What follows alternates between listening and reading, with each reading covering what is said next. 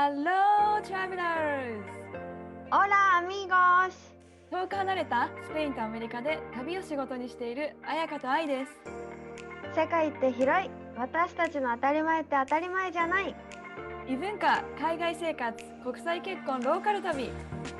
私たちと旅先で話しているようなそんなポッドキャストですそれでは、レッツゴー聞いて旅するアメリカとスペインなんかさ私ポッドキャストで最近話してないけど、ちょくちょくグリーの話するじゃん？ああのドラマのね、グリー。そうそう。してたアメリカたのドラマのグリーの話をするさね、うん。で最近こう最近ポッドキャストをたまたま見つけて聞き始めましたっていう初めてメッセージがまあ届いてうん。言ってたのが、えもっと聞きたいって思ったのがめっちゃ会話の中にグリー出てくるなって思ったからですって。この人もグリーンファンってこと？グリーがめっちゃ好きなんだって、うんですごい見てますみたいな。グリーもすごい好きだしなんかこう私と気が合いそうみたいな感じで。うんうんうん。でわあ嬉しいと思ってたらもう一人うん。この子は彼がスペイン人か何かかな。で、うん。結構インスタのアカウントにコメントをくれてその人もグリーが好きって言っててうんグリー好きめっちゃ多いじゃんと思ってさ本当だね。グリーンファンが多いっていう。そうまあそれだけなんだけど ごめん、グリーンファンじゃないから何ともコメントができんかった。愛見てないんだっけ？グリー見て見たけど途中でやめたんかな。なんで？そっか。長いよね、結構あれ。でもだいぶ前だよね、グリーンってさ、始まった。うんうん。長い長い。え私多分だって中学とか高校ぐらいから見始めた気がする。そうだよね、そんぐらいの時に。そう、でも私、海外ドラマとかその時全然見てなくて、多分見始めたの大学生ぐらいの時かな。でも高校生はもうハイスクールミュージカルをめちゃめちゃ見てた。わかるあれはもうね、感動、感動じゃない、なんかもうほんとワクワクドキドキの。うん、あれアメリカになんだろう行きたくなるえ映画っていうのあれ、うんうん。映画だよね。映画映画。すごいアメリカに憧れたもんあれ見て。わかる、キラキラしたさ、何この世界みたいな。うん。なんか思った。アメリカ人ってみんな歌うまくてダンスうまいんかなとか思った。ステレオタイプが生まれたね。どうですか？ロバートは歌とダンスは？あれもう下手くそだよね、私たち2人。ロバートに言っちゃいけないけど、なんか、うちの日本に住んでる時に、うちの親がよく友達とスナックに行ってたんだけど、お母さんがね。うんうんで、そこにロバートと私が呼ばれて、で、ロバートにさ、やっぱりこう英語の歌歌ってよみたいになるじゃん、みんなが周り。で、あ歌い始めたら、なんかうちのお姉ちゃんもいたんだけど、なんか英語ってだけでうまく聞こえそうなのに、ロブちゃん可愛かったねって言われて ぐらいぐらいな感じ。お互い様。で。あそうなんだ。そうか。え、うないは？スペイン人えうないもスペイン人だけど踊れないスペイン人だから。でも踊るよね。踊れなくても。踊る踊るけどえなんかスペイン人のうまいってうまいのレベルがもうなんかすごいもん。もう、うないは下手くそえだけどもうね、ばっさり。お互いばっさり。今回なんか結構いろいろ質問をもらっててで面白い質問があったから答えてもらいたいんですが、まあ、私も含めね はい。そう質問がもしも過去に戻れるなら今のパートナーとロブちゃんとうん出会う前に準備しておきたいことはありますか？過去に戻れるなら、これしといたらよかったっていうことだよね。うんこれさ、事前にもらったじゃない、質問。うん特にないかもと思って考えたんだけど、これしとけばよかった。ロバートと出会う前にこれしといたらよかったのにっていうのは特にないかな。かといってあ何、の語学が達者だったわけでもないけど、なんかあの時にとっては今あの時の自分だから必要だったんかなって思ったりもして、なんかその語学が完璧じゃないとか、めちゃめちゃ初心者でベーシックな日常会話しかできないのに彼と出会ってみたいなのもさ、なんかすごく意味あったんかなとかって考え始めたらいろいろ考えてきちゃって。めっちゃいい話じゃんそれもう会うべくして会ったから まず戻る必要はないと それは分かんないけどでも思うのは彼と出会う上でっていうよりかはやっぱそのロバートの弟と彼女もその後日本に1年住むことになったからその時に、そう3人でねロバートとロバートの弟と彼女さんが日本に住んでたんだけどもっと自分やっぱ英語勉強しといたらよかったなとかもっと喋れたらよかったなっていうのはすごく思うかも。なんかやっぱり。このロブちゃんとの会話じゃなくて、ロブちゃんファミリーとの会話の面でってこと親戚もうそうだし、だから多分最初のインプレッション印象はうわすごい静かな子だなとか自分のことあんまり話せない子だなとか何言ってるかわからないっていうことを多分思われてたと思うからじゃなくうん。てやっぱもっと今ぐらい喋れたらもっとなんか早く仲良くなれたしもちろん今はめちゃめちゃロバートの弟とも仲いいけどでもやっぱ言われるもん、まあ、冗談だけど冗談というか本気か。あの時なんて言ってるか分かんなかったはははって言われる。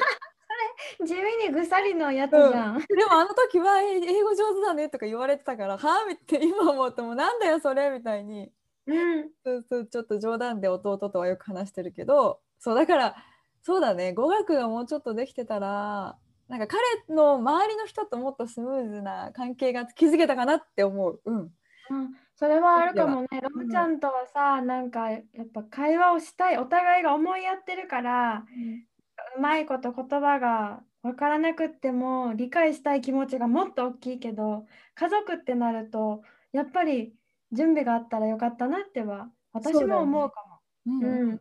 えあやかどんな感じ準備しておきたいことあった、うん、えーなんか考えたんだけど、もう言葉はもちろんすぎるなと思って、うんうん。スペイン語ゼロだったから、まあ今もだよね。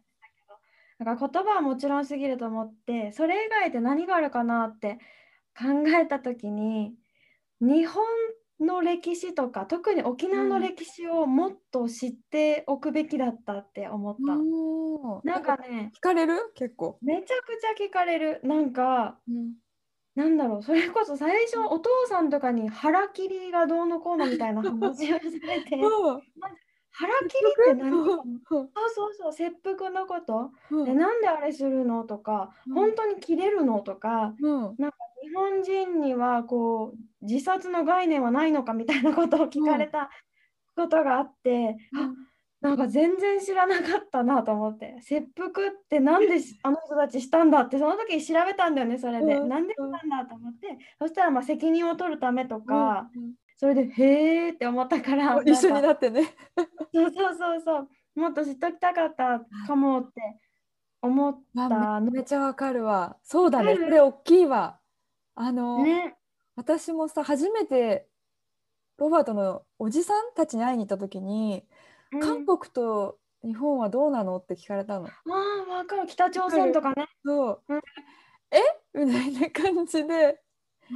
韓国答えられたのが日本では K-POP が ポピュラーです。みたいな。同じ、同じ、同じ回答？やばい。同じ？全く一緒。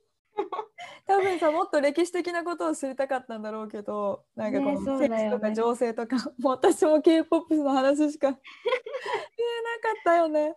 そう。とかさ、あとなんか、沖縄と東京の人口と大きさぐらいは頭に入れておくべきだったっても思った。知らないんだけど私これめっちゃ聞かれない？私すごい聞かれるんだけど。聞かれたことない。うん。本当、うんなんか沖縄ってどんなところ？って聞かれて、え沖縄はねアイランドで南にあってでざっと説明するじゃんそしたら「え人口どれぐらい?」とかって聞かれて「えあ人ー口?」みたいな え知らないっていうとかうん。東京と比べるとどうなのって言われて東京はもっともっといっぱい人がいるよって言って漠然ともっとどれぐらいみたいな。確かにいやナンバー数字とか見ないよねだって自分の出身出身の市の人口どれくらいって今聞かれても答えられないわ。で答えられない、ねえ私も。そうなんですよ。ね。なんかそういう知識があったらいいよね。すごく思う。確かにさこっちもなんだろうディスカッションというか自分の意見を言うこと、うん。機会がすごく多くてそれが普通にご飯食べてる時とかみんなでお話ししてる時に、まあ、例えばそれこそトランプが就任した時とかあの大統領に、うん。なんか日本はどう愛ちゃんはどう思うのとか日本の国民はどう思ってるの？このことについてとかやばいよ、日本代表。すごく聞かれることが多くて。うん、なんか日本の政治もよく分かってないのになんかもうなんかすごく恥ずかしい気持ちになってこの無知無知なの。だからすごい、確かにそうだわ。あの準備っていうか知識としてあったらいいよね本当に。いいいいと思う。あとあれも聞かれたそれこそトランプうん大統領が変わるっていうタイミングの時に、日本ってさどうやって総理大臣決めてるのって聞かれて、はいはいはい。どうやって？みたいなうん みんなでって言ったもんみんなって誰 答えが漠然。えほらでもさアメリカは州ごとに投票して、うん。スペインだったらこうやって、え日本は？みたいな。え？みんなではやばい。日本で日本はね。でも国民はさ投票できないよねとかそういそうだよね。うん。そうだよね。やっぱ内閣が決めるんだよね。そうそうそのそのメンバーは国民が決められるけどだから私もこれはちょっとさ自分が聞かれたからちょっと調べたよね。あやっぱさみんなだからさ当たり前のように中学ぐらいで習ってきた公民とか政治経済とか知ってるといいかもって思った。本当だよ。ちょっとなんかすごいごめんまた続いちゃうんだけどその分やっぱうん。アメリカって若い人もすごくやっぱ政治に関心があるしちゃんと自分の意見があってそのやっぱうん大統領へ自分で選ぶっていう責任もあるからすごくみんなが知ってるし自分の意見を持っててで私はこう思うっていうのがあるのがなんかでもやっぱ日本ってまだまだ無関心私も含めじゃない、うんなんかこう他人事というかでも自分たちの国でなんかそこがめちゃめちゃやっぱ違うなと思って。ねなんかさ。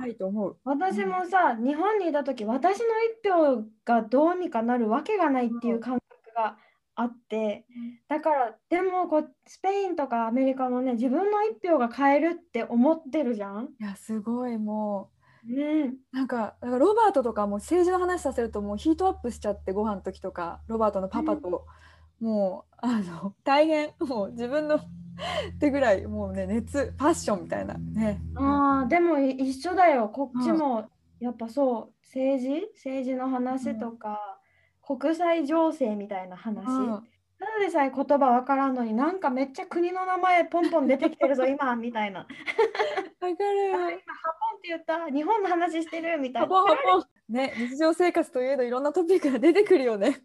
そうそうですだからみんな準備しておいてね。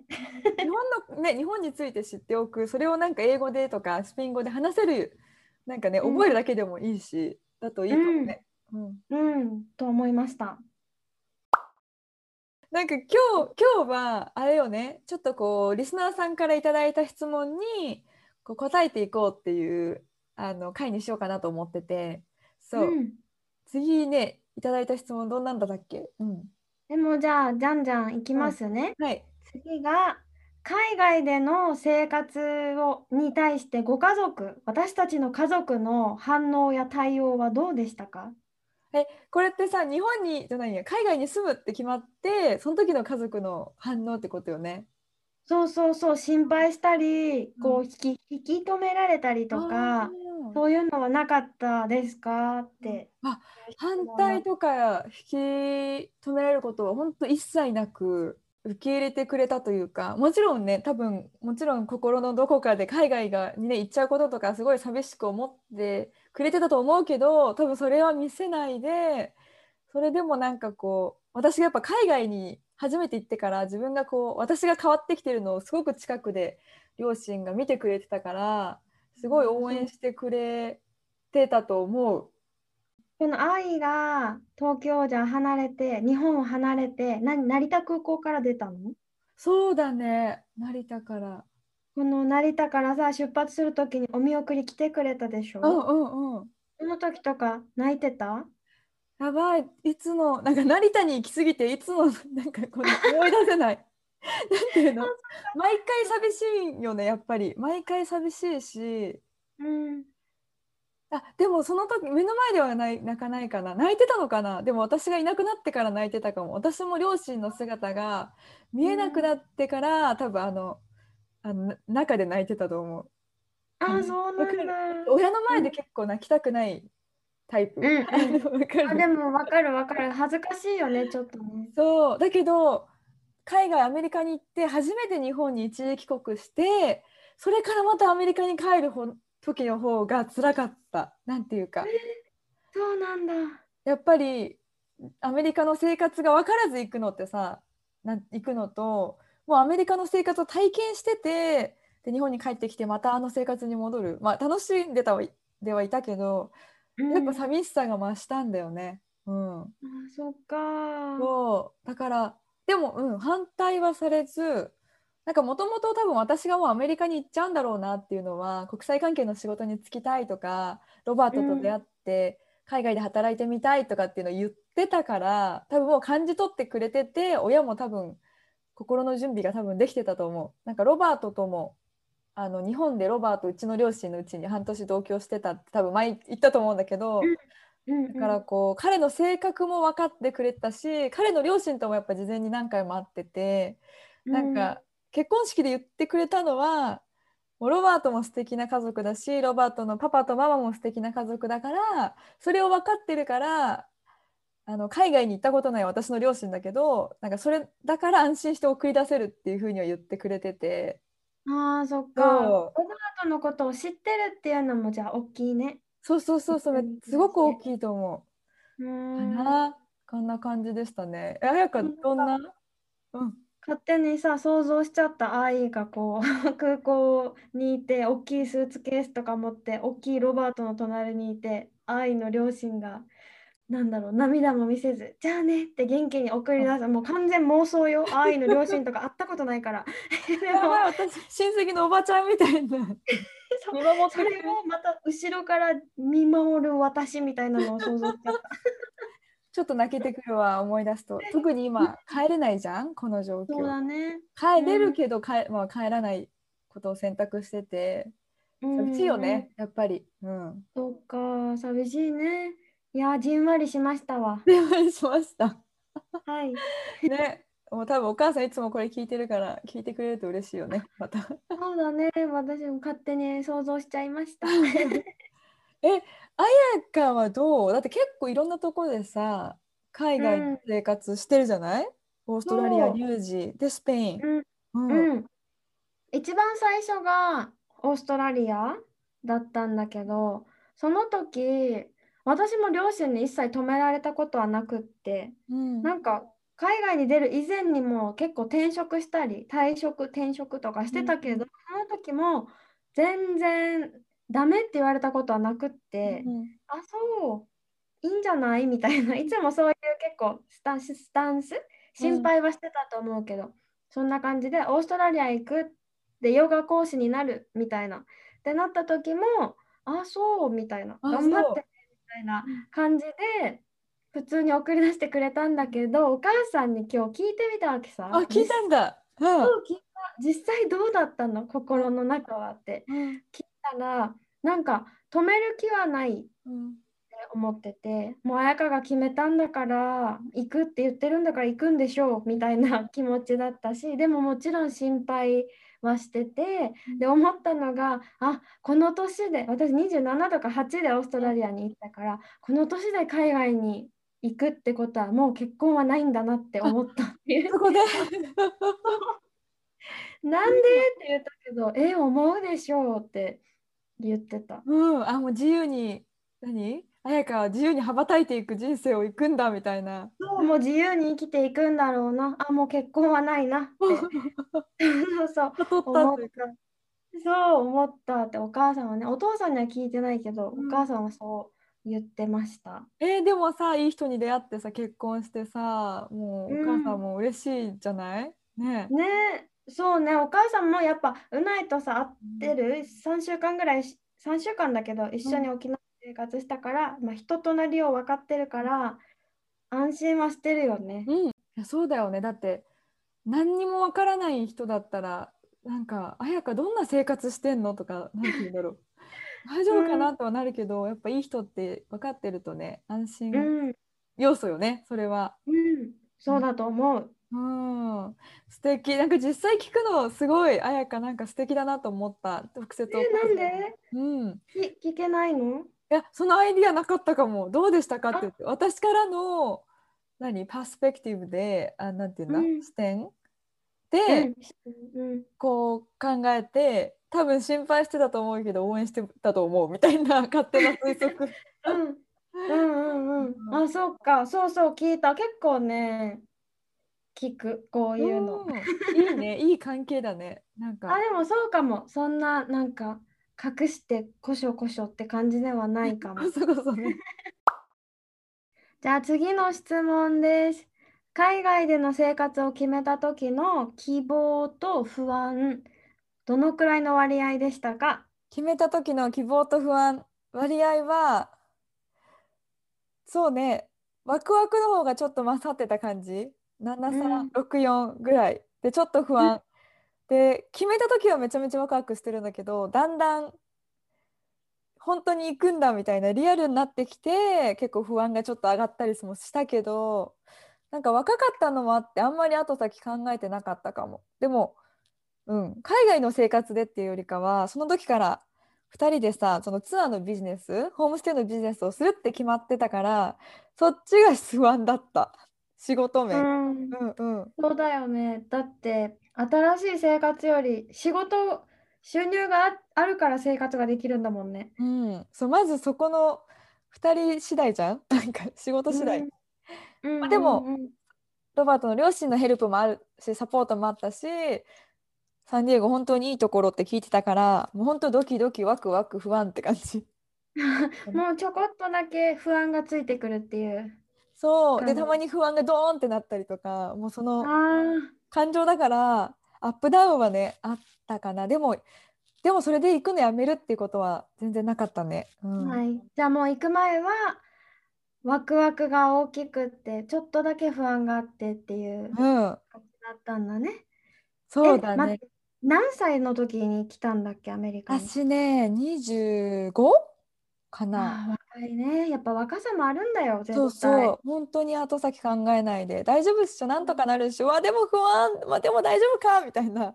うんうんうん。なんかさ、私の友達がバックパッカーで旅行してた時、20な後半、20代後半だったんだけど、全然不安とかなくって、まさに愛が言ってたみたい、ワクワクの方が大きくって、で、2年ぐらい旅行して日本帰ってきて、別の友達から一緒に行こうよってまた誘われたらしいわけさ。うんで、また旅行に行こうってその時も思えなかったんだって、うん2回目は。うんなんか年齢も、まあ1回目よりは上がってるっていうのもあるし、すごいきつかった経験とかを思い出して、もう体験してるからね。そうそうそう、え、この年であの電車はきついわとか、このアジアのね、うんとかあのホテルはきついなとか、いろいろ考えちゃって、なんか腰が重くなったって言ってた。あ、そうなんだ。え、で、結局行った、行ってない、ないん2だ回目は行ってなくって、旅行には行くけど、旅行の仕方が変わったって言ってた。あーでも若い時とさ、今とじゃちょっと旅行の仕方確かに変わったりするかも。いや、それさ、私さ、それが結構うないに少し不安要素。うないなんか何歳でもこういう旅行するんか ワイルド。シャワー、今日のシャワーは海だよとか、お風呂。そうそうそう。だってうないのね、お父さんが結構そういう感じ、ワイルドだからさ、ほんと何歳でも。だからうないも全然、なんだろう、40歳とか50歳になっても、めっちゃぎゅうぎゅうの電車で7時間行くぜとか言われたうしようとか思う。そのうちさ、子供も連れてそういう体験を一緒にするかもしれないよね。そうだってもう今からまだ子供もいないのに今からえ子供2人ぐらいならいけるっしょみたいな感じで担いで。す担いでいごけるいね。鍛えないとあやかもみたいな。いや本当にもう毎回言うけどうないとロバートタイプが違いすぎる。本当。面白いね。うん全シャワー然浴びたいみたいなベタベタするっていうタイプだから。うん、え？えちなみにさ、あやかはどうだった？海外生活決めた時？希望と不う安ん。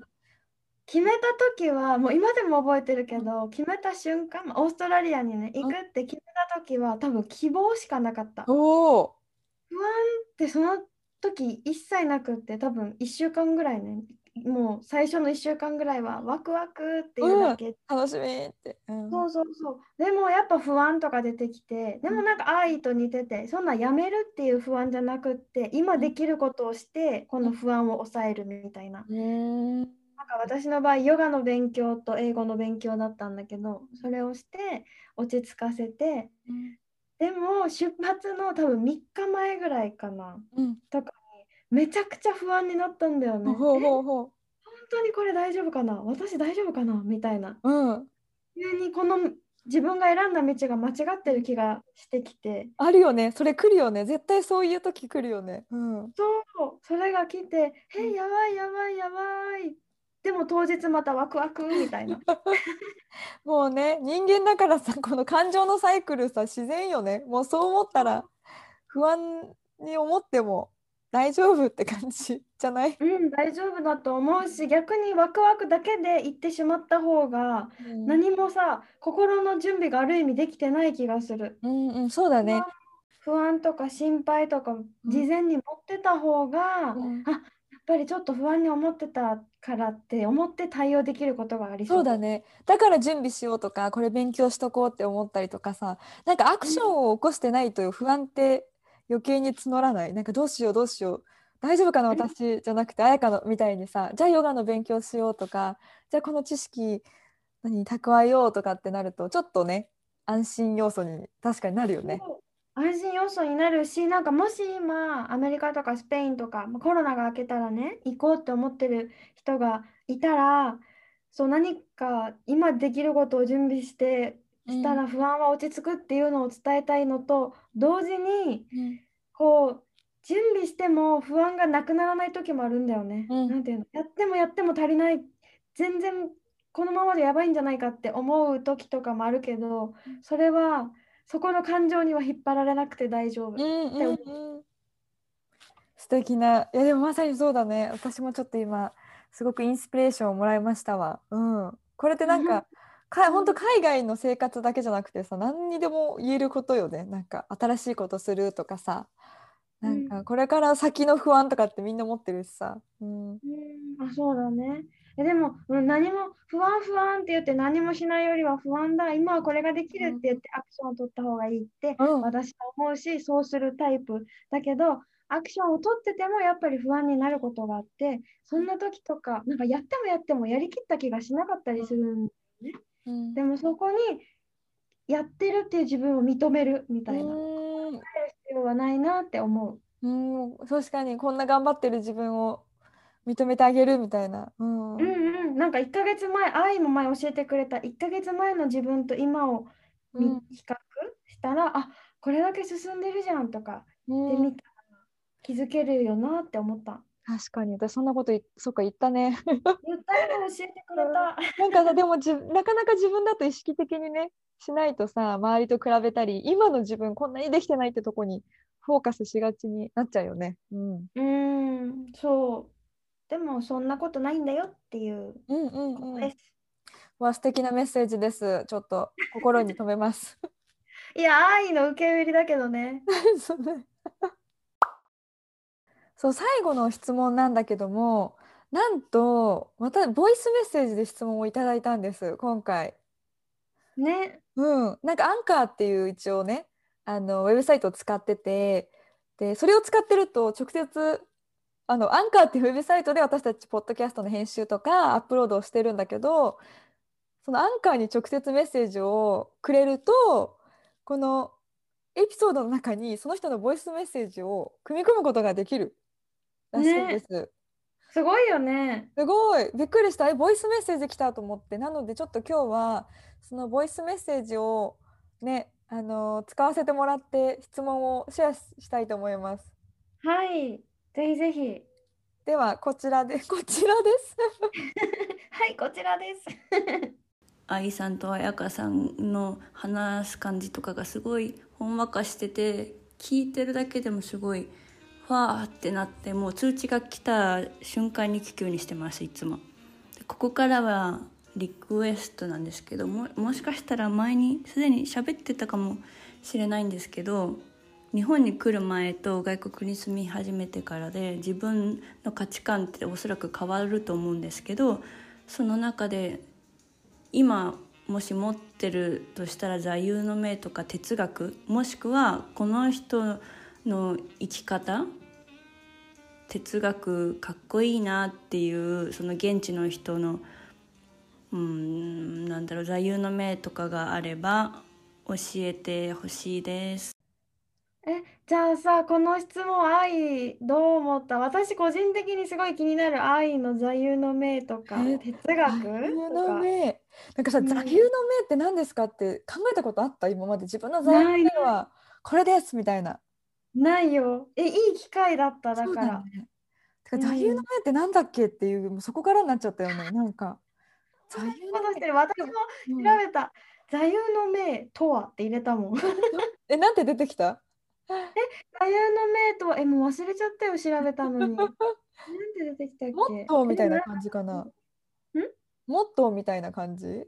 うん、そんな感じだった気がする。うん、えなんか座右の銘っていうか本当に自分の直感を信じて生きていきたいタイプだなっていうのはちょっと思った。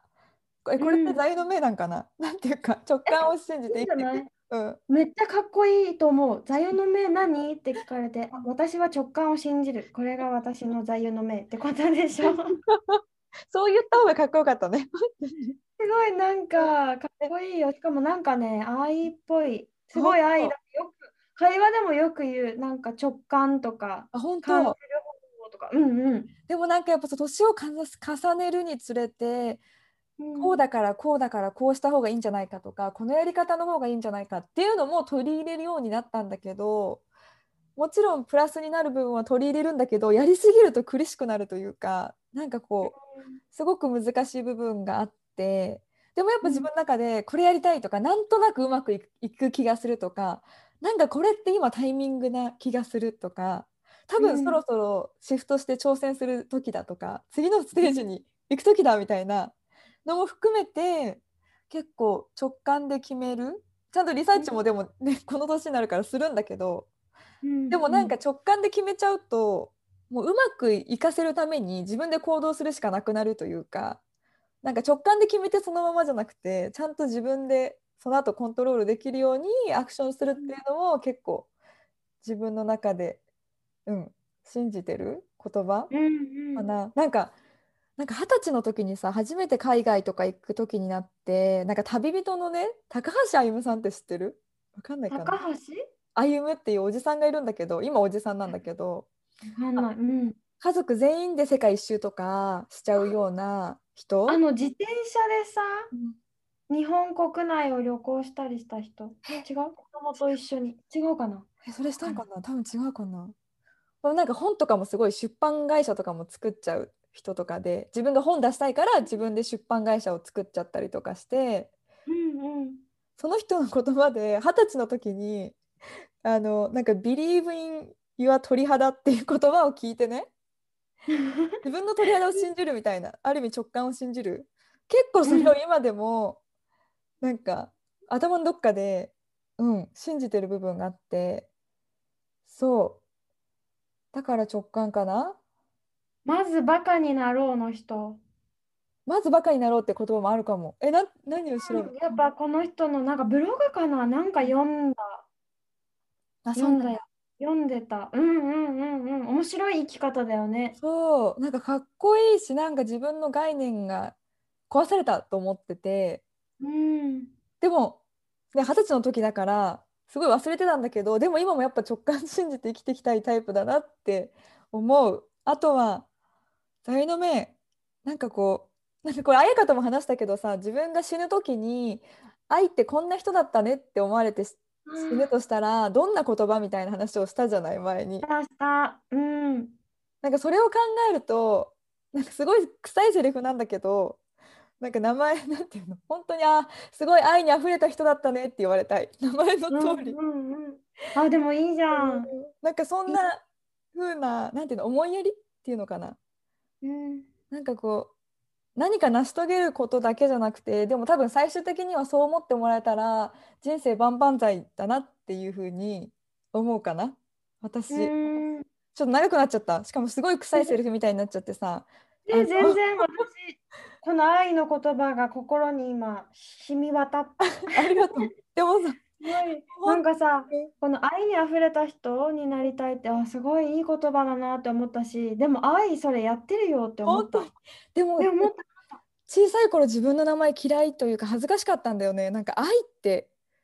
ラブのそう。愛。でお父さんがいつもさ、本当に愛するの愛とかみんなから愛されるようにって 本当大人になってからも言ってくるからなんか子供の時は本当に恥ずかしくてなんか学校、小学校の課題で自分の名前の由来をみんなに発表するみたいなのがあってあった。よね、すっごい恥ずかしくてすんごい嫌だったんだけど、なんで、うん、え子供の時は。でも今はなんかさそう 死ぬ時は愛にあふれた人だったねって言われたいとか言ってるよね すごいもうなんかさ名前の通りに育って名前の通りに死のうとしてる。死のうと。してる。ちょっと待って。うんえでもなんかさ本当この質問死ぬ時にどんな人だったねって言われたいかっていうのってうん。なんかすごく原点に戻れるっていうか、戻れる。うん、戻れる。私だってなんて言ったっけ？これ聞かれて。あそうだ。綾香は自由に生きた人だったねってうん。言われたいって言ったんだ自由に生きてきてね本当よね。それが結構人生で大切にしてることの要素って気づける質問かなって思ったりする。わあこれみんなの みんなの知りたいかも。ね。メッセージで送ってください。ね確かにこれちょっとみんなの声ね組み込んでいくからエピソードに。ポンポンポンってボイスメッセージでアンカーアンカーのアプリでぜひ。うん、うんえちょっと長くなっちゃったけどさ私のが。綾香はどう？座右の銘。えー私もさ考えたけど考えてやっぱたどり着いたというかやっぱさい私のヨガのモットーにつながったんだけど体だけじゃなくって心も考えうん。も柔軟に生きるっていうのがうん。座右の銘っていうか、まあ、こうやって生きていきたいなって思ってる大切にしてることうん。なんかさスペインに来て思ったのもあるしオーストラリアとか違ういろんな国に行って思ったのがやっぱ国が変われば常常識とかうん。善悪とか美の基準とかが全然違うって思ってマナーも違うし。うん。だから例えば日本だったら協調性がすごい大事だけどスペインだったら個性が大事でうん。だったら察していく察しないといけない文化だったのがこっちでは発しないと分かってもらえなかったりとか。まさに。うん。そうってどんどん変わっていくからその都度こう自分が柔軟に対応できないともう自分が持たない。もううん。大変だっていうことがすごい感じてうん。だからなんかヨガしてて体が柔らかくなってすごい気持ちいいなって思うようになったけどこう体だけじゃなくって考えてることとか、心の中とかも、こう柔軟でいられたらうん。柔らかくいられたらあでも愛のこの愛のあるとちょっとつながるけど、包めるようななんか周りの人も巻き込んでうん。包めるような存在になれるのかなとかってこの座右の銘からね、うん。いろんな考えが膨らんでいってやっぱ柔軟性大事だなって思っあー。えでも彩香の本当ヨガのコースをさ受けてたけど、た。まさに彩香がそれを教えてくれたというか本当本当なんかヨガって体だけ柔らかくなるのかなと思ったけどヨガすると心までなんていうの？本当ウォーターフローよ彩香の。ねえ、なんかね、なんか水もさ、こう流れる、流れるから形がどんどん変わっていくけど、氷みたいに強くなることもあるじゃん。で、うん何かを砕くことだってできるし、うんかと思ったら、本当に液体状になって四角にもなるし、丸にもなるし、うんなんかこのグラスによって形を変えていくっていうのが。ああ大事だなってこうヨガもしながらいろんな国に行ってすごい感じたかも。なんかその土地のハピネスを見つけられるというか生きやすさとかねえそうだね。本当そうかも。うんって思った。この質問すごいもらってよかった。なんあか、りがたいよ。うん。うん、いい考えるとってもいいきっかけになったなーっそうだねて。。なんか軸に戻れるというかさ、ね、そんな感じがする。へえ。ありがとうございました。ありがとうございます。今日はみんなからもらった質問にポンポンポンと答えていきましたが、はい。なんかさ、面白かったね、質問に答えるの。え、嬉しい。なんか質問いただけれ、ね、なんか人生本当振り返るきっかけになったというかさ。うん、本当そう。なんか今回質問私が読んだやつとかは結構短文でなんだろう海外での生活家族の対応はどうでしたか？希望と不安どれぐらいでしたか？とかって短文で伝えたけど実際はすごい長いメッセージとともに送ってくれててね愛にもシェアしたけどなんかあそんな気持ちで私たちのポッドキャストを聞いてくれてたんだとかって思ってすごい嬉しかったです。ねえ本当になんかみんないろんな思いがあっていろんな人生があってそれをシェアしてくれること知れることがすごく嬉しいしこっちもなんかやっぱエネルギーになるよね。うん、本当そう。それじゃあ他にも私たちに何か質問とかリクエストがあったらインスタに直接メッセージを送ってもらうかメールでもいいし今回みたいにアンカーで送ってもらっても OK です。うん、でぜひぜひボイスメールのアンカー使っていきたいなと思ってます。ね本当で、えっと、インスタのアカウント愛がサンディエゴで私あやかが旅熱ですエピソード欄のところにアカウントとメアドを載せてるのでぜひご確認ください。はいお願いします。それではまた来週よね。来週うん。お会いしましょう。皆さん Have a wonderful day またねアディオまたね